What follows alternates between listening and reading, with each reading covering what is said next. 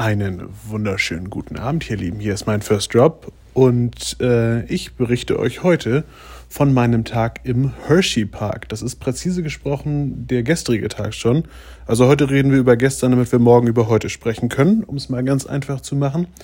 Ähm, ich möchte an dieser Stelle, da wir hier ein bisschen Rahmenprogramm haben, auch noch einmal kurz ein paar Worte über äh, meinen Mietwagen verlieren, den Hyundai Ioniq. Was zur Hölle? Also erstmal, ähm, der Mietwagen als solcher hat schon 30.000 Meilen runter. Das sind also so 45.000 Kilometer. Ich, mir wäre neu, dass in Deutschland auch Mietwagen über 30.000 Kilometer betrieben werden, ehrlich gesagt. Und äh, bei dem Exemplar im Speziellen, es fällt, fällt andauernd die, der Tempomat aus. Und ähm, also es macht nicht so richtig Spaß und er überlegt sich auch temporär, ob er abgeschlossen werden kann.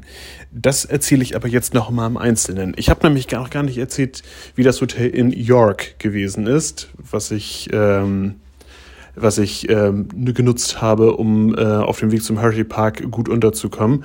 Das Hotel York in, in York, Pennsylvania, das ähm, ist eine La Quinta gewesen. La Quinta bei Windham in York ähm, liegt direkt am Highway, was nicht so kuschelig gewesen ist, um ehrlich zu sein.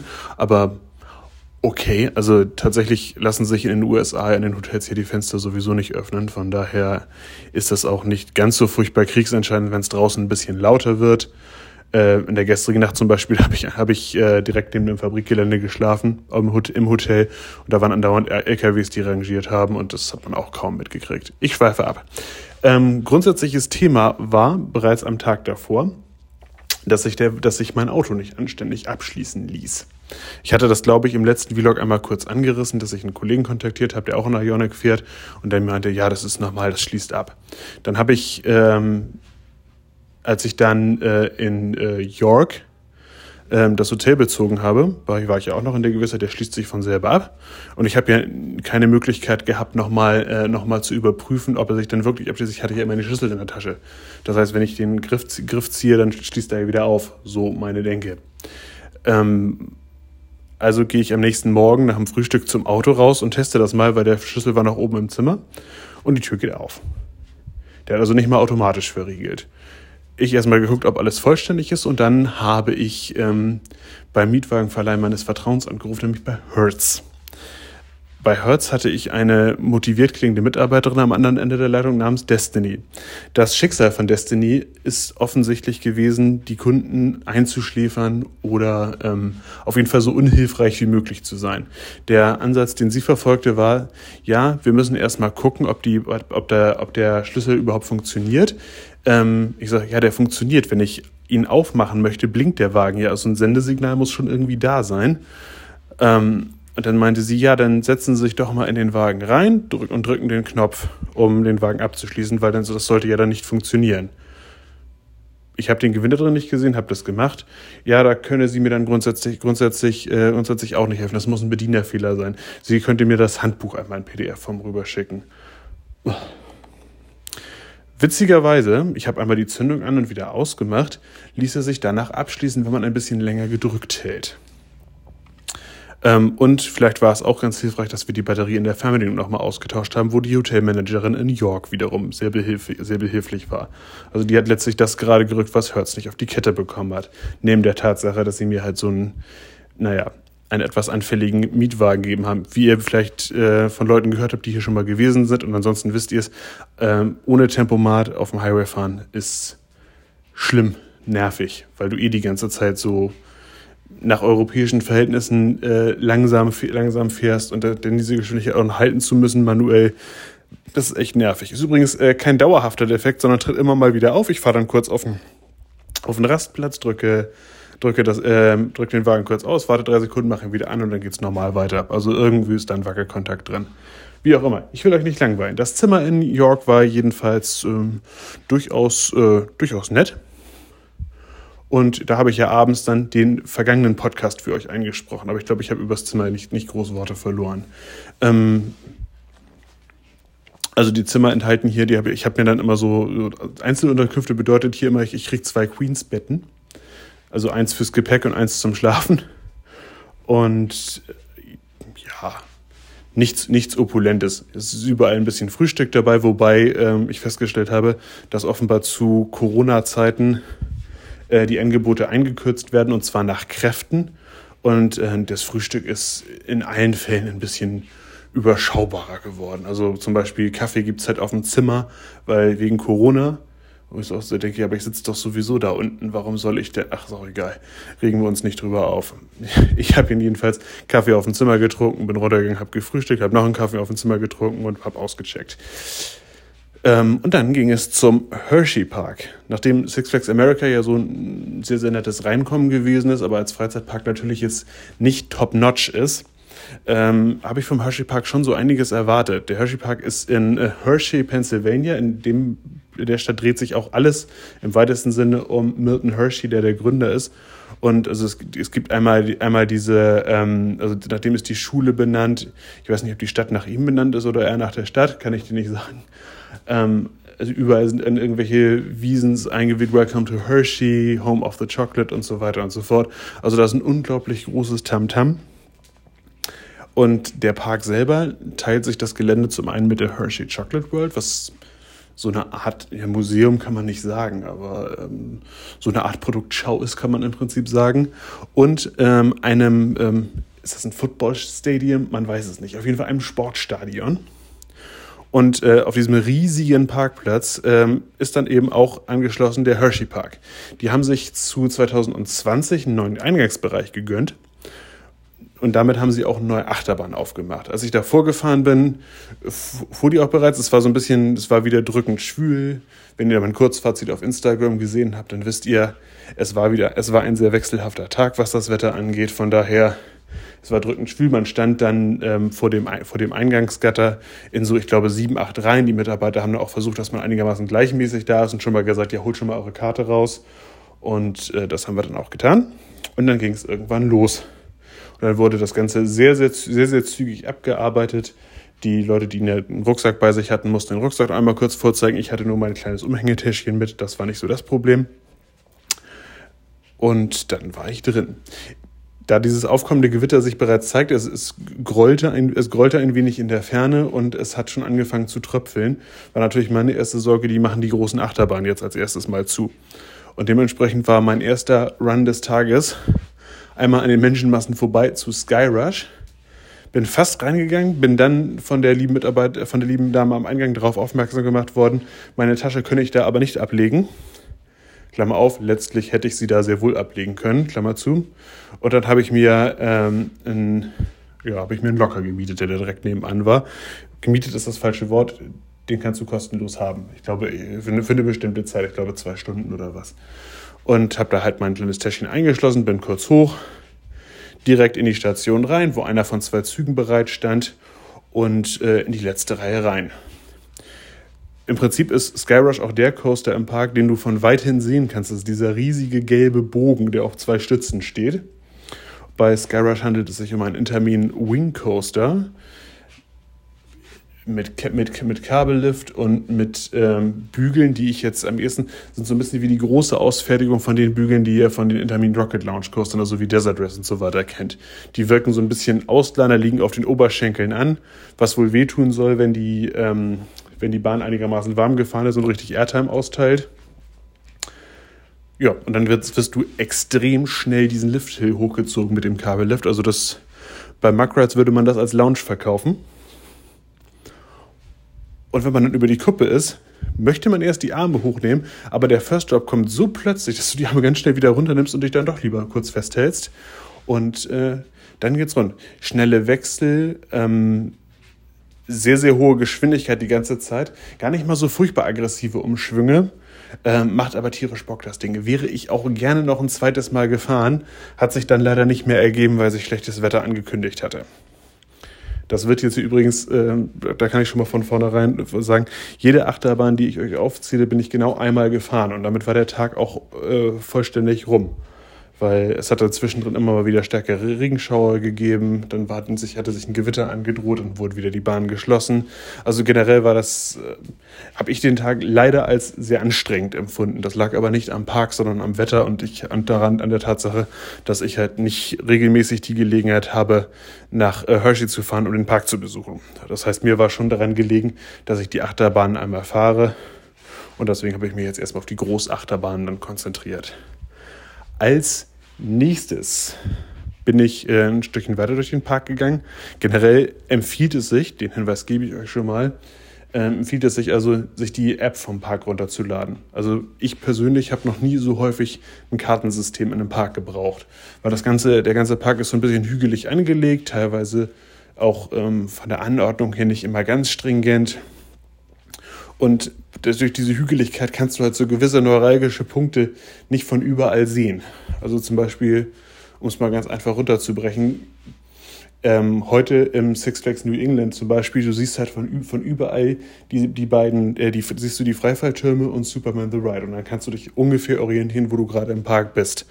Und äh, das Einzige, was du manchmal siehst, sind im Prinzip die gelben Schienen von Skyrush, die im Hershey Park zu sehen sind. Das hilft dir aber nicht, weil die gelben Schienen von Skyrush, Skyrush ist so ausladend, das ist nahezu überall. Und deswegen ähm, habe ich tatsächlich von dieser App gestern sehr, sehr viel Gebrauch gemacht. Die zeigt auch Wartezeiten an, die du stellenweise in der Pfeife rauchen kannst. Ähm, aber grundsätzlich, sie orientiert dich erst einmal. Ich bin dann also weitergegangen, habe den äh, Super Duper Looper erstmal links liegen lassen und äh, dann stand Great Bear an. The Great Bear ist ein Inverted Coaster von B&M, also ein vergleichbares Modell wie die Black Mamba beispielsweise, die, die, die viele von euch kennen werden. Und ähm, The Great Bear ist nach dem Sternzeichen benannt. Ja, das kann man, denke ich, so sagen. Äh, bin auch da direkt in die Station rein, direkt in die letzte Reihe rein. Da konnte man die Tasche dann übrigens in die Station mit reinnehmen und dann in ein dafür vorgesehenes Ablagekörbchen packen. Ähm, ja, dann wurdest du dispatched. Nach dem Pre-Drop ist ganz nett. Man kennt es ja so normalerweise Pre-Drop und dann sofort abwärts. Hier hat man das so gelöst, dass äh, der Pre-Drop kommt, sobald du oben bist, und man hat so eine kleine Panoramakurve, bevor es runtergeht und in den Looping. Mir persönlich hat The Great Bear sehr, sehr gut gefallen. So die ersten drei Viertel vom Kurs sind tatsächlich für, für ein B&M Inverted Coaster extrem dynamisch. Also da sind auch teilweise mal so links antäuschen, rechts runterfahren und so weiter. Und man ist mal von diesem klassischen B&M-Ding Abfahrt, Looping, Zero-G-Roll runtergegangen. Bei der einen Zero-G-Roll taucht, taucht, äh, taucht er, täuscht er links ab und dreht rechts rum. Ähm, das macht schon riesig Spaß. Einziger Haken ist, das letzte Viertel der Fahrt ist relativ äh, uninspiriert, weil es gibt eine Wildwasserbahn, präzise zwei Wildwasserbahnen, die unterhalb des Rides platziert sind und da konnte man halt wohl, da hatte man nicht mehr so viele Optionen, zumal ja auch die Restgeschwindigkeit am Ende der, am Ende der Fahrt nicht mehr so wahnsinnig hoch ist. Aber alles in allem kann man sagen, mir hat äh, der Ride sehr, sehr gut gefallen, auch wenn er sehr, sehr sparsam dekoriert ist und dementsprechend eigentlich von The Great Bear, warum der jetzt Great Bear heißt, weiß auch keiner. Dann bin ich äh, weitergegangen im Park und zwar zu Fahrenheit. Übrigens, äh, ganz kurze Anmerkung, ich mache das jetzt hier gerade aus dem Gedächtnis. Es kann sein, dass ich jetzt irgendwas vergesse. Da werdet ihr das im Vlog erfahren. Denn da ist es in, in der nicht manipulierbaren Reihenfolge. Aber ich erzähle am Ende auf jeden Fall über alle Achterbahnen was. Ähm, ja, da bin ich zu Fahrenheit gegangen. Fahrenheit ist äh, eine relativ kleine Achterbahn tatsächlich. Und zwar ähm, eine von Intermin. Und zwar eine mit einem Vertika Vertikallift. Vertikalliftanlagen kennt ihr zum Beispiel ja, eigentlich jetzt mittlerweile nur noch von Gerstlauer, deren Infinity Coaster oder auch deren äh, Eurofighter. Bei denen ist das ja so ein Signature-Element. Intermin hat das auch mal versucht. Allerdings sind das nicht so ganz kurze Züge wie bei Gerstlauer, sondern hier sind es tatsächlich mehrere Wagen. Ich meine, es waren drei oder vier. Ähm, die, die, und das ist tatsächlich mal was ganz Interessantes, wenn du relativ weit hinten sitzt und der Zug dann diesen Vertikallift hochgezogen wird und dann auf der anderen Seite auch ähm, einen übersteilen Drop. Ich glaube 95 Grad und das ist so ein bisschen so dieses, weil der Ride, Ride so heiß ist, deswegen heißt der Fahrenheit. Das, so habe ich die Story dahinter verstanden. Was dahinter kommt, ist äh, eine Abfolge von vielen netten Inversionselementen, die sehr, sehr fließend ineinander übergehen. Man kriegt das kaum mit, wie man da durch, durchs Layout pest. Ähm, das ist hochinteressant. Es gibt den Norwegian Loop, wo er einmal kurz zur einen Seite antäuscht und nachher äh, zur anderen Seite dann letztlich, letztlich abfährt. Am Ende kriegst du sogar noch ein bisschen Airtime. Das ist äh, ein richtig tolles Teil und hat mir im Park noch so mit am besten gefallen. Was allerdings vielleicht auch der Tatsache geschuldet war, dass ich halt Skyrush zum Beispiel nur im kalten Zustand erlebt habe. Und ähm, bei anderen Bahnen es andere Problemchen gab. Aber alles in allem hat mir ist Fahren halt schon so ein kleiner Favorit von mir gewesen. Das kann man, denke ich, schon so sagen.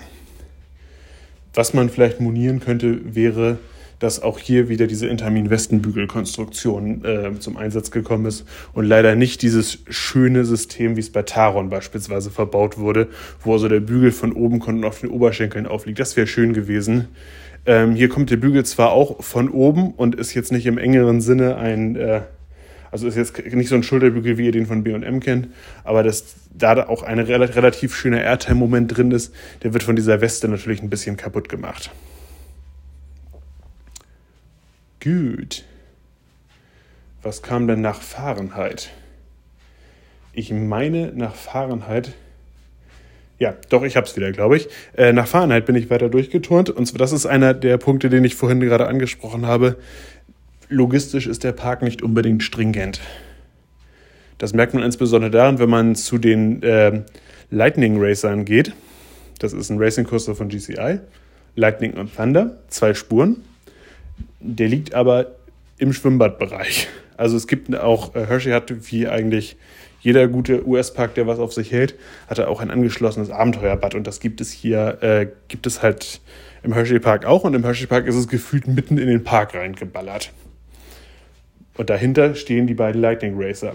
Das heißt, ich bin dann einmal mit meiner Tasche in voller Montur an den ganzen Schwimmenden vorbei. Ähm, das bedeutet dann auch, dass man da, was Bilder angeht, ein bisschen vorsichtig sein sollte bin dann rein, habe beide Spuren in der ersten Reihe gemacht und festgestellt, ähm, das Layout von den beiden, vom Lightning Racer ist auf beiden Spuren, finde ich, interessanter als bei Joris Ende Drag, was so äh, der deutsche Vergleich dazu eigentlich gewesen wäre. Ja, hat, dann hätte ich jetzt zum Beispiel einige Stellen, wo sie, also eine, eine Stelle, wo die beiden Bahnen sich äh, begegnen. Also sie begegnen sich natürlich nicht wirklich, aber äh, sie kommen einander entgegen. Und ähm, also man, hat, man, man sieht einander gar nicht so wahnsinnig häufig, aber die Bahnen interagieren miteinander, das sieht von außen auch ganz, ganz toll aus und fährt sich auch schön. Also ist tatsächlich aber von der Intensität her mit Joris in der Drag sehr vergleichbar. Und Joris in der Drag hat wiederum auf der Habenseite natürlich bei sich, dass die Inszenierung dieses Racings ein bisschen, äh, ein bisschen besser gelungen ist. Also zum Beispiel, dass bei Joris in Drag eben auch eine Fahne rausge rausgehalten wird und ein bisschen gefeiert wird, wer gewonnen hat. Diese Party musst du dir bei den Lightning Racern selber machen. Das ging auch relativ schnell. Also ich bin jeweils dann auch in, den, in der Station stehenden Zug rein. Ich musste allerdings leider einmal eine komplette Runde um die Station nochmal rumdrehen, weil äh, du natürlich diese Spuren, du musst jeweils zur dem, der Zentralstation abgewandten Seite aussteigen. Kann man auch nichts dran machen. Dementsprechend äh, bin ich einmal rum und dann auf der anderen Seite nochmal in den Zug gehüpft. Als ich aus der Station rausgekommen bin, fing es dann wieder an zu tröpfeln und diesmal auch ein bisschen doller. War aber noch in einem Bereich, wo es, also es waren ja so um die 30 Grad Celsius und es war in einem Bereich, wo es absolut noch äh, temperaturmäßig noch erträglich war. Dementsprechend bin ich dann, habe ich dann zum Horizont geguckt und gesehen, okay, da steht eine wilde Maus. Eine wilde Maus kann man bei Regen machen. Das äh, tut, glaube ich, nicht so furchtbar weh. Von daher bin ich da, ähm, bin ich da schnell rüber. Ähm, die wilde Maus kreativer Name heißt Wild Mouse, ist eine Anlage von Mack. Und äh, wie sich das gehört, man sitzt da extrem bequem drin in den Dingern. Ähm, sie bremst extrem sanft, wobei diese Anlage, da hat man äh, sich wohl offensichtlich gesagt, ach, Blockbremsen sind auch überflüssiger Tünnes. Da wird man also kaum gebremst und dementsprechend relativ solide durch die Gegend geschleudert. Aber das ist lustig, das macht Spaß. Also die würde ich nochmal wieder fahren, definitiv. Direkt daneben steht übrigens Truck. Da es geregnet hat, war, die, war das aber komplett überlaufen. Logischerweise. Insofern habe ich mich dann einfach in der Mitte vor Love Truck an so, ein, an so eine Plaza gestellt und kurz gewartet, dass der Regen vorüberzieht. Mir konnte es noch was zu trinken aus, aus dem Automaten geholt. festgestellt, dass meine Kreditkarte hier auch eher so ein bisschen nach Lust und Laune funktioniert. Aber habe es dann letztlich hingerichtet und habe mir so eine, eine Dole Strawberry Limonade geholt. Die hat keine Kohlensäure. Habe mich kurz darüber amüsiert. Da steht drauf naturally flavored. Meine Frau und ich waren ja 2019 schon mal in den USA, in New York. Und haben uns da schon darüber amüsiert, dass auch bei den Cola-Aromen immer drauf steht naturally flavored, wo man ganz genau weiß, dieses Himbeeraroma hat nie eine Himbeere gesehen. Und genauso wird es bei, dem, bei der Strawberry Limo von Dole auch gewesen sein. Macht aber nichts, war schön, war schön kalt, war lecker. Zucker geht ja immer, da kriegst du den Dicken ja immer mit. Und ähm, ja, als der Regen dann abzog, hat man erstmal festgestellt, dass die ganzen großen Rides erstmal zugeblieben sind. Also sprich Stormrunner, sprich Skyrush, sprich Candymonium. Und äh, demzufolge habe ich erstmal äh, dann gesehen, okay, dann sammle ich erstmal den ganzen kleinen Kram zwischendrin ein. Und wenn die großen Rides aufmachen, machen sie halt auf. Und dann gehe ich dahin. Ihr merkt, dass ich gerade so ein bisschen stuckelig bin. Ich muss gerade so auch meine Gedanken ein bisschen sortieren, was ich denn wann gefahren bin. Ich kann euch aber mit, mit absoluter Sicherheit sagen, da es wieder weiter ein bisschen solider getröpfelt hatte, geht es jetzt erstmal um Attraktionen, die nicht so wehtun, wenn man sie fährt und wenn man Regen abbekommt. Und dann bin ich zu der Neuheit 2022 gegangen und zwar zu Jolly Rancher Remix. Das ist nicht wirklich eine Neuheit, sondern eigentlich ein Vekoma Boomerang aus 1991, der jetzt zum zweiten Mal neue Züge bekommen hat mit Westenbügeln und mit denen natürlich sehr angenehm fahrbar ist. Im Zuge dessen hat man übrigens auch gleich die Kette auf der anderen Seite des Boomerangs ein, richtig eingestellt, dass man also sehr angenehm einhakt und das hatte ich auch noch nicht. Man hat, ähm, also wer schon mal einen Boomerang gefahren ist, der wird sich ja daran erinnern, sobald ihr nach der Rückwärtsfahrt wieder in die Station kommt, knallt das immer ziemlich, weil man auf diese mechanischen Bremsen wohl drauf, drauf fährt und das ist immer extrem laut und unangenehm. Meiner Meinung nach jedenfalls.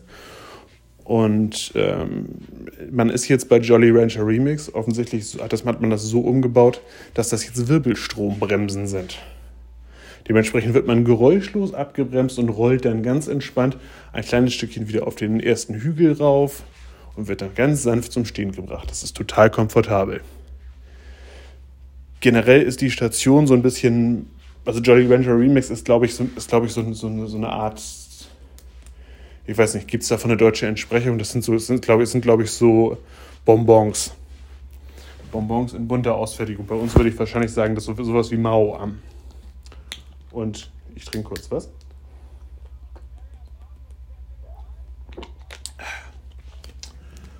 Und äh, dementsprechend sieht die Station dann auch so ein bisschen, ja, sehr, sehr bunt, sehr psychedelic aus. Es läuft so ein bisschen Elektromusik, es kommen ab und zu irgendwelche amüsanten Ansagen.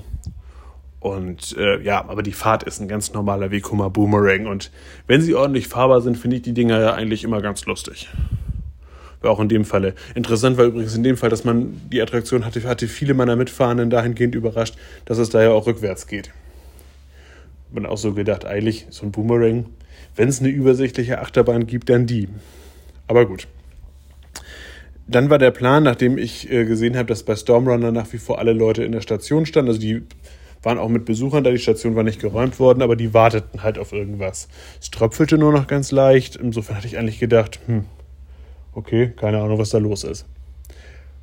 Und dann bin ich äh, direkt zum nebenanliegenden Arrow Mine Train gegangen, Trailblazer. Da war aber auch zu, also da hatte sich eine, Menschen, eine Menschentraube versammelt, die darauf wartete, dass der arme Mensch, der die Leute abmisst am Eingang, dass der Feuer freigibt und mal wieder reingehen kann. Aber die ähm, offensichtlich war da gerade We experience technical issues und habe ich mir halt gedacht, ja gut, die können sie auch in meiner Abwesenheit experiencen. Auf dem Rückweg stieg mir dann ein äh, wohlriechender Geruch in die Nase. Da gab es nämlich Turkey Legs. Da ich äh, der Meinung war, also es gibt ja so ein paar Sachen, die man in Amerika mal gemacht haben sollte. Und das Turkey Leg Essen gehört da meiner Meinung nach zu. Also habe ich mir ein Turkey Leg geordert, zusammen mit einem Coleslaw und einem Getränk. Das hat äh, zusammen irgendwas bei 25 Dollar gekostet. Und ich glaube, ich habe das Turkey Leg nicht so gegessen, wie der Amerikaner das gemeinhin machen würde. Ich habe das nämlich mit den Händen gegessen und festgestellt, dass da ganz schön viel Knochen in so einem Turkey drin ist. Ähm, das Fleisch war allerdings sehr, sehr lecker, war halt auch wirklich gegrillt in einem Ofen, hätte ich jetzt behauptet. Der Coleslaw war lecker und die Cola, ja meine Güte, war halt eine Cola, ne? also alles in allem fand ich, war es jetzt okay, war aber jetzt nicht so, also andere Achterbahn, äh, Achterbahn-Podcasts beispielsweise, da gibt es ja einzelne Teilnehmer, die sich regelmäßig und ausschließlich von Turkey Legs ernähren. Ganz so drastisch wird es bei mir nicht ausfallen. Das kann ich schon mal versprechen. Als ich dann festgestellt habe, also festgestellt, dass ich aufgegessen habe, ihr merkt, die Nacht ist auch noch jung. Ähm, als ich dann festgestellt habe, dass, ähm, dass der Stormrunner nach wie vor nicht lief, kriegt man in dem Bereich, in der Position ganz gut mit. Das ist so ein, so ein kleines, so ein kleines Rondell, wo die Leute dann auch essen können, auch mit einem, mit einem Dach oben drauf, wo ganz viele Squirrels rumgerannt sind. Ähm, man konnte also sehen, dass Stormrunner, nach wie vor nicht lief. Ich konnte also weiter meinen Plan verfolgen, weiterhin die ganzen kleineren Attraktionen ähm, abzuhaken, die kleineren Achterbahnen. Und ähm, ja, als nächstes müsste meiner Meinung nach dann tatsächlich Komet gewesen sein. Ja, doch. Ähm, ich erzähle jetzt auf jeden Fall mal was über Komet. Komet ist äh, unweit, vom, äh, unweit von Skyrush, ist eine Holzachterbahn und ist eine, wie ich finde, sehr, sehr schöne Holzachterbahn. Klassisch. Ähm, riecht auch noch so schön nach Holz. Also das ist tatsächlich äh, vom, vom Fahrkommen vorher so ein bisschen so, also in, mein, in meinen Augen deutlich, deutlich wilder als zum Beispiel, als zum Beispiel die, äh, die Rutzjeberner. Aber äh, also ich fand absolut familienkompatibel in jedem, in jedem Falle. Übrigens, äh, für euch mal ein kleiner Tipp, lasst euch von der Warteschlange da nicht abschrecken. Die standen bei mir auch bis draußen also bis zum Abmesstypen. Ähm, und äh, de facto waren das 15 Minuten Wartezeit, bis ich im Zug saß. Easy. Und wie gesagt, gut fahrbar. Also ist natürlich jetzt keine, ähm, also ist jetzt kein GCR aus 2022, sondern ist halt ein, ist, ist halt ein altes Schätzchen. Dementsprechend so ein bisschen, bisschen robuster gebaut sollte man schon sein. Aber wie gesagt, also ich, ich, ich würde mit, ich würd mit äh, Kindern da problemlos reingehen. Dann kommt die Einschläge jetzt dichter. Da müsste jetzt schon der, der äh, Super Duper Looper dran sein. Der Super Duper Looper, ich sage das so gerne, einmal noch, Super Duper Looper, ist ein altes Schwarzkopfschätzchen. Und äh, in meinen Augen die äh, sicherlich schwächste Schwarzkopfbahn, die ich bis jetzt kennengelernt habe. Also es ist im Grunde also was technisch gesehen sehr interessant ist, in der Station gibt es halt keine Reibräder, sondern in der Station ist eine Kette ausgebreitet und diese Kette schiebt den Zug auf die Kette am Liftel. Das sind zwei verschiedene Ketten. Also nicht so wie bei diesem Zamperla STD80, wo quasi die Kette, die in der Station ausliegt und die Kette, die am Liftel ist, ist, ist ja die gleiche. Und da sind es zwei Ketten. Dann gibt es kurz eine kleine Runde oben, eine Panoramakurve, wenn ihr so wollt. Und dann geht es runter in den äh, Super Duper Loop, äh, also in den Looping. Und äh, im Anschluss machen wir dann noch so eine kleine Runde um Block. Also es ist tatsächlich so, man hat ein bisschen den Eindruck, wir brauchen halt irgendwie den Looping. Und dann müssen wir irgendwie noch nach Hause kommen. Also ist jetzt, ist jetzt, ist jetzt keine Katastrophe, aber es ist mit Sicherheit, also der, der Looping ist halt lustig, wie er halt ein Schwarzkopf-Looping so kennt. Und der ganze Rest ist halt ein bisschen äh, pointless, hätte ich jetzt gesagt. Gut ich jetzt noch irgendwas vergessen? Ich weiß, dass ich dann im Anschluss mich auf den Weg gemacht habe und wollte eigentlich dann Candymonium fahren. Weil äh, in der Zwischenzeit hat das Garage Testfahrten, Testfahrten gemacht, also ging ich davon aus, dass Candymonium auch läuft. Bei Candymonium hatte ich zwischendrin auch gesehen, dass äh, da schon Besucher mit unterwegs waren. Also bin ich nach vorne gegangen. Candymonium steht ja im Eingangsbereich und ist Bestandteil von der Chocolate Town, also von von dem neuen hübschen Eingangsbereich mit einer Fontäne und Mugge und hast du nicht gesehen. Ähm, aber Candymonium stand mit zwei leeren Zügen an der Station und experienced auch eine, te eine Technical Issue.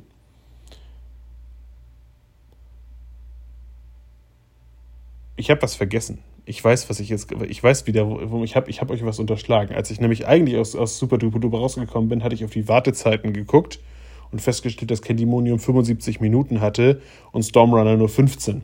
Also bin ich zu Stormrunner gegangen und bin das zuerst gefahren. Also zu Candymonium, kurzum, die habe ich jetzt vorweggenommen, wird gleich nicht stattfinden, weil hatte Technical Issues. Ich bin zu Stormrunner gegangen. Stormrunner ist äh, direkt neben dem Vekoma Boomerang und ist ein, ähm, ist ein Intermin Rocket Coaster. Also wie Desert Race, Rita, King Dakar und so weiter. Bloß halt, also King Dakar, aber mit Layout, könnte man jetzt sagen. Ähm, vom Prinzip her, du hast hier eine Doppelladestation. Du hast einen etwas intensiveren Lounge als, äh, als bei Desert Race. Ich meine, hier müssten wir so bei 115, 120 km/h vielleicht gewesen sein. Und du hast dann halt auch sowas wie ein, ein sehr, sehr inversionslastiges Layout, jedenfalls für diese Art von Coaster, wie ich finde. Ähm, du hast den, den Top-Head, wo es steil runtergeht, dann hast du eine, eine ähm, Inversionsfigur, die mich sehr stark an Star Trek Operation Enterprise erinnert hat. Also dieses ähm, auf, aufrecht, dann aufrecht, dann Schraube und dann angeschlossen, angeschlossener Dive, äh, Dive Loop, hätte ich jetzt gesagt. Noch ein paar Inversionsfiguren, Airtime, Feierabend. Und zwar mit volle Kanüle. Was eine Energieverschwendung. Also man hätte noch ein bisschen Layout dran bauen können in meinen Augen. Bisschen kurz. Also, aber es war jetzt in, in der Achterbahngruppe, in der ich üblicherweise verkehre, haben die, äh, haben die Leute, Leute gesagt, es ist richtig gut, das Ding. Ich würde Stormrunner jetzt sagen, es ist eine gute Achterbahn, aber sie ist auch, also ist nicht herausragend in meinen Augen. Aber macht da gerne, findet da gerne eure eigenen Eindrücke zu direkt nebenan hatte ich ja vorhin schon gesagt, das Trailblazer. Trailblazer war jetzt mittlerweile wieder in Betrieb. Trailblazer ist ein Mindtrain von Arrow und Trailblazer, ja, was soll ich sagen, ist halt da, ne? Also das ist auch äh, relativ äh, nichtssagendes Layout. Du hast, äh, wenn ich mich recht entsinne, tatsächlich diesmal nur einen Lift-Hill, was bei einem, was bei einer Mindtrain ja relativ unüblich ist. Ähm, es, man eiert die ganze Zeit so ein bisschen durch die Gegend und jedes Mal, wenn man droht, ein bisschen Fahrt aufzunehmen, kommt eine Blockbremse da, wo, wo es richtig lustig wird in dem Ride, ist tatsächlich ist eine abschließende Helix, die sehr, sehr ausgedehnt ist. Aber es ist kaum Thematisierung vorhanden. Dadurch, dass eben so wenig Lifthills da sind, sind auch nicht, nicht übertrieben viele Züge drauf. Also dieses äh, Argument, dass man richtig Kapazität draufknallen kann, ist ja auch nicht gegeben. Ja, kann man auslassen, muss man nicht unbedingt fahren, in meinen Augen. Bin ich jetzt aber natürlich gefahren. Das ist jetzt so ein bisschen wie bei, wie bei Ride Review. Wenn ich nicht, also ich darf counten, aber ihr nicht. Weil das ist jetzt, macht ja keinen Sinn. Äh, egal, ich schweife ab. Ähm, dann bin ich zu Candy Moon gegangen, wir sprachen drüber, Technical Issues und so weiter und so fort. Und äh, da ich dann merkte, dass die Luft langsam hinten raus ein bisschen dünne wird, weil wir jetzt schon irgendwas so von 15, 15, 30 sowas haben, bin ich ähm, dann nochmal zu Love Truck gegangen weil ich das noch nicht gefahren war und weil Love eine Wartezeit von einer halben Stunde angeschlagen hatte. Es erschien mir ein fairer Deal. Weil Love müsst ihr wissen, ist ein Maurer Spinning Coaster, eine Standardversion. Kennt ihr möglicherweise als Skyspin im, äh, im Skyline Park oder wahrscheinlich ein bisschen bekannter Crushed Coaster, leicht abgewandelt im, in den Disneyland Studios in Paris. Oder auch als Spinwell Wizard im Alton Towers. Das hat äh, der Hershey Park genommen, hat das in der Halle gepackt, mit Schwarzlichteffekten versehen und viel Spaß damit. Das Problem war nur, dass die, der Eingangsbereich, also ich wusste, ich habe nur gesehen, da stehen halt Leute der, im Umfang der Wartezeit von ungefähr einer halben Stunde im, im Kettlepan und warten darauf, dass sie drankommen. Da habe ich dann mal eine halbe Stunde gewartet. Dahinter stand auch ein Typ, der die Leute dann sukzessive eingelassen hat und ich nahm dann an, dahinter geht es dann los ich wusste zwar, dass noch Funhouse-Elemente kommen, weil Love soll quasi die, ähm, ja, also die achterbahnseitige Umsetzung eines Funhauses sein, wenn ihr so wollt.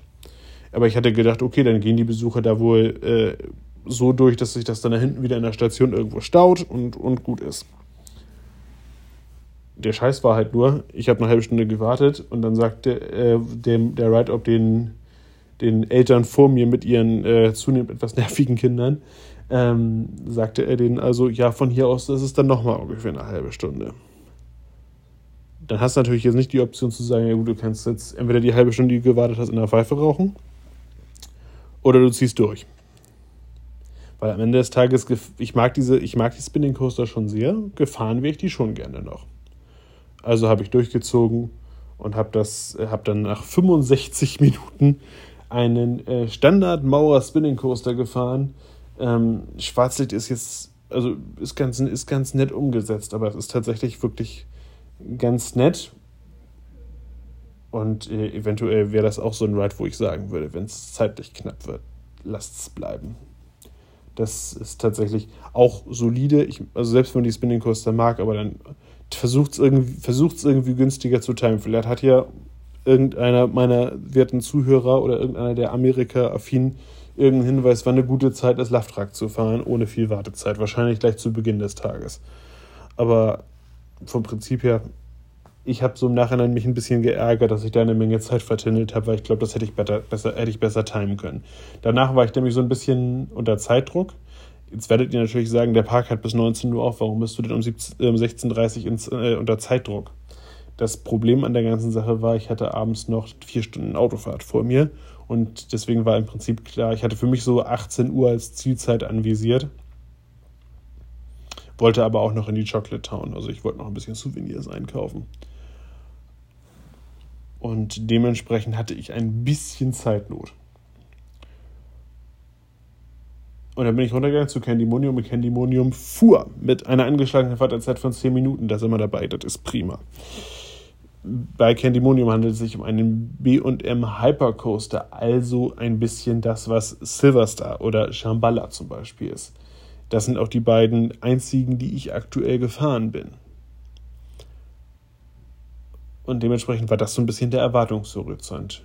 Bei Silverstar muss ich sagen, die Änderung an, sowohl an Silverstar als auch an Shambhala verblasst langsam ein bisschen. Ähm, deswegen kann ich mich da vielleicht nicht restlos von dir zu äußern. Candymonium hat einen super First Drop, zwei wunderschöne Airtime-Hügel, eine klasse Wende und dann ist irgendein Besowski auf die Idee gekommen, da drin Bremsen verbauen zu müssen. Und zwar welche, die auch richtig zupacken. Also dann fängt man vorm Airtime-Hügel, fängt er dich quasi ab, weil danach irgendwie so eine Helix kommt und die Airtime ist halt kaputt. Warum man das nicht einfach hinterher vor die, also vor diese Helix packen kann, wenn es denn notwendig ist, verstehe ich nicht. Also entweder hat man sich da irgendwo verrechnet oder es ist super ärgerlich an der Stelle. Also kurzum, Helix, noch ein bisschen, noch ein bisschen Airtime, Airtime gekräuselt und dann gibt es dieses, ähm, diese Kurve, die quasi, ähm, quasi um diese Fontänen herum führt, die auch den Eingangsbereich kennzeichnet. Vorher ist man so ein bisschen Richtung Parkplatz rausgefahren und fährt quasi durch, durchs, durchs Brachland. Und dann geht es in diese Panoramakurve und davor wird auch nochmal, äh, auch noch mal, ist auch nochmal eine Trim verbaut, die auch nochmal runterbremst. Also die erste Hälfte super, die zweite Hälfte ist eher so. Aber alles in allem, ich hoffe, ich hoffe jedenfalls im Rahmen dieser Tour kommen noch ein paar bessere äh, BM Hypercoaster oder BM Coaster im Generellen. Das ist ja ansonsten auch. Ach, lassen wir das. Dann war eigentlich mein felsenfester Plan, dass ich noch ein bisschen Skyrush fahren wollte. Zumindest noch ein zweites Mal. Einmal nochmal warm, warm das Ganze erleben. Bin zu Skyrush rüber und habe gesehen, okay, das ist geschlossen. Habe die Dame, die davor saß, gefragt, was ist denn los? Äh, ja, äh, Inclining Weather. Was dann hatte dann auch wirklich vernehmbar. Und dann bin ich schnell rübergegangen zum Cocoa Cruiser, weil das die letzte Achterbahn war, die mir noch, äh, die mir noch fehlte. Cocoa Cruiser war man jetzt auch schnell dran, ist ein Zamperla Family Coaster STD 80. Ähm, direkt, direkt dran. Im Gegensatz zu dem im Six America ist hier die Ausfertigung tatsächlich, scheint die äh, neuere Ausfertigung zu sein, weil man kurz, also die, die, letzte, die, letzte, ähm, die letzte Kurve, bevor es wieder auf die, äh, auf die, in die Station reingeht, ist hier nicht ganz so böse verbogen wie, wie bei der Ausfertigung im Six Flags America. Von daher ist es okay fahrbar, aber es halt eine Kinderachterbahn. Ich bin einmal sehr nass geworden, weil es richtig geplattert hatte. Und ähm, ja, es regnete sich dann so ein, so ein, so ein wenig ein, auch extrem kräftig. Und ähm, ja, ich sah meine Fälle ein bisschen, davon, ein bisschen davon schwimmen. Es war so ungefähr 17, 17, 15. Und ich habe dann entschieden, dass ich es dann sein lasse. Weil es sah jetzt auch, auch bei Skyrush sah es jetzt nicht so aus, als würden sie da übertrieben schnell wieder, an, wieder anfangen zu operaten. Und wie gesagt, irgendwann muss ich dann halt auch mal losfahren. Das ist halt das Ärgerliche, wenn du relativ weit weg unterwegs bist und ähm, ich wär, hätte halt gerne noch eine zweite Fahrt gemacht, aber das ist halt, man hätte sich einen Tag aussuchen können, wo das Wetter einfach ein bisschen besser gewesen ist. Aber das ist, sind jetzt ein bisschen Mutmaßung. Was ich euch empfehlen würde, wenn ihr im Hershey Park seid, es gibt die Möglichkeit, dass ihr mit einem Tagesticket für Tag 2 an Tag 1 abends zwei, drei Stunden früher schon rein könnt. Also sprich, sinngemäß gesagt, ähm, der Park hat bis 22 Uhr geöffnet und ihr dürftet dann ab 19 Uhr rein. Das gilt über, gibt es über ein bestimmtes Zeitfenster und macht der Hershey Park sehr, sehr gerne im Sommer. Es wäre eine Überlegung wert, ganz unverbindlich, wenn ihr an dem Tag anreist, also ich male mir das jetzt gerade aus, wenn ihr an dem Tag gerade zufälligerweise anreisen solltet, dann, ähm, was weiß ich, ihr landet, landet, um 14 Uhr, holt euch euren, euren, Mietwagen raus und seht zu, dass ihr, dass ihr schnell einmal gern Hershey tingelt. Und dann macht, dann macht ihr den Abend schon mal ein paar Achterbahnen, weil abends soll es in dem Park, wenn das Wetter da mitspielt, echt leer sein und man schafft da ganz gut was. Und dann hat man noch mal einen Tag, wo man auch mal das ganze äh, Rahmenambiente genießen kann, weil da gibt es äh, Limonadenverkäufer, die die ganze Zeit irgendwelche Wegchen durch die Gegend schieben. Es gab auch noch eine Eis Parkeisenbahn, eine Seilbahn, die hätte ich gerne noch gemacht, die war aber dann auch zu, weil eben Unwetter, Unwetter aufkam. Ähm, es gibt Flatrides wie den Nebulas, der bei, jo äh, bei Jolly Rancher Remix jetzt rumsteht. Das ist bestimmt auch ein schönes Ding. Wäre ich auch gerne gefahren. Habe ich nicht geschafft. Ähm, also kurzum, der Park hätte es definitiv verdient gehabt, dass man sich dem mit ein bisschen mehr Zeit annähert. Und ich rate euch, nehmt euch diese Zeit, weil der Park das echt wert ist. Der ist auch landschaftlich sehr, sehr schön und was man halt auch nicht unterschlagen darf, hat einfach klasse Achterbahnen. Mein persönliches Highlight an dem Tag war Fahrenheit, von dem habe ich mir jetzt auch ein T-Shirt gekauft. Ich habe mir auch vom Hershey Park generell ein T-Shirt gekauft, denn ähm, es gibt tatsächlich sehr, sehr schön Merch im Hershey Supply Store im Ausgangsbereich. Da gibt es natürlich auch zu erwarten eine Menge Schokolade es gibt auch noch Hershey's Chocolate World, wo ein Dark Ride angeschlossen ist, da war ich aber nicht drin. Auch das ärgert mich ein bisschen, aber die Zeit hat es halt nicht möglich gemacht. Und am Ende gab es jetzt halt noch die, ähm, damit ich am nächsten Tag dann in Massachusetts aufschlagen konnte, musste ich ja schon mal ein paar Kilometer zurücklegen. Äh, zurücklegen. Und deswegen äh, ging es äh, abends in Richtung Fishkill, Bundesstaat New York. Ähm, kleiner Disclaimer: In den USA im Dunkeln Auto zu fahren, ist echt anstrengend. Auch weil abseits der Highways eigentlich fast nichts mehr beleuchtet ist. Das hat jetzt. Und dann kam eben noch diese Geschichte, dass sich dieses, äh, dieser Verlust, dieser Verlust von, äh, des, des Tempomaten so ein bisschen manifestiert hat. Ich bin dann auch zwei, dreimal abgefahren, weil ich halt noch mal den Wagen nochmal neu starten musste. Und das war alles ein bisschen, ein bisschen mühsam, muss ich sagen. Und diese mangelnde Beleuchtung hätte sich in, in Fischke selber bei der Abfahrt einmal fast dahingehend gerecht. In Deutschland kennt man es ja so, ihr fahrt runter und äh, sobald ihr Richtung Bundesstraße unterwegs seid, ist da schon Straßenlaternen und so weiter. Das war jetzt auch nicht, nicht todesspät, das war 22 Uhr irgendwas. Und ähm, ich nahm dann auch an, ja, wenn die Bundesstraße, du fährst dann halt runter durchs Dunkel und irgendwie, ich nahm dann an, wenn die Bundesstraße kommt oder wenn die Querstraße kommt, dann sieht man das ja, weil dann kommt hier Beleuchtung. Oder eine Ampel. Irgendwas was kam, war ein Stoppschild, was irgendwie gefühlt im Busch lag und was ich wäre fast, fast mit meinen 30 Meilen pro Stunde wieder auf, mitten auf die, ungebremst auf die Kreuzung raufgefahren, habe stattdessen einmal voll Anker geworfen und es ist dann nochmal gut gegangen, aber dann war ich auch wieder wach. Ja, und dann ins Hotel gefahren. Ähm, ich meine, das ist ein, ist ein Windham gewesen. Ich weiß es jetzt ehrlich gesagt nicht mehr. Ähm, reiche ich nach. Ich schreibe es euch in die Untertitel.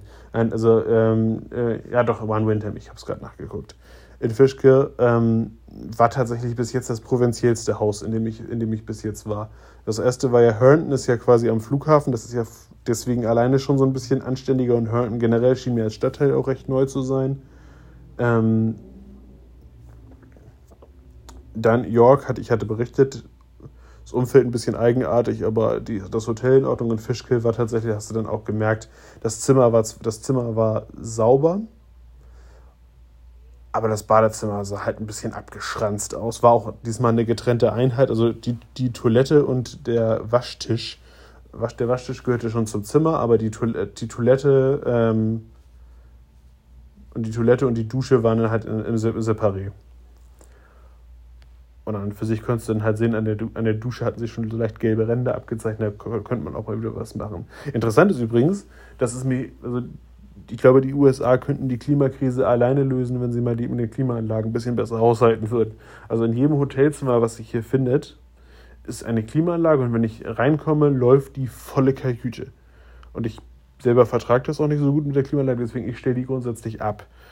Nur ist es natürlich so, ich kann deswegen so entspannt daherlaufen, weil diese Klimaanlage wahrscheinlich seit fünf Stunden ungefähr läuft, bevor ich eingetroffen bin und deswegen das Zimmer eine, eine sehr angenehme Temperatur hat. Das wäre mit Sicherheit nicht so, wenn die Klimaanlage nicht drin wäre. Aber ich mache mir schon so meine Gedanken, wenn ich mir überlege, dann ist so ein Zimmer mal eben drei Wochen, zwei, drei Wochen nicht vermietet und dann knallt hier die ganze Zeit die Klimaanlage volle, volle Möhre die kalte Luft rein.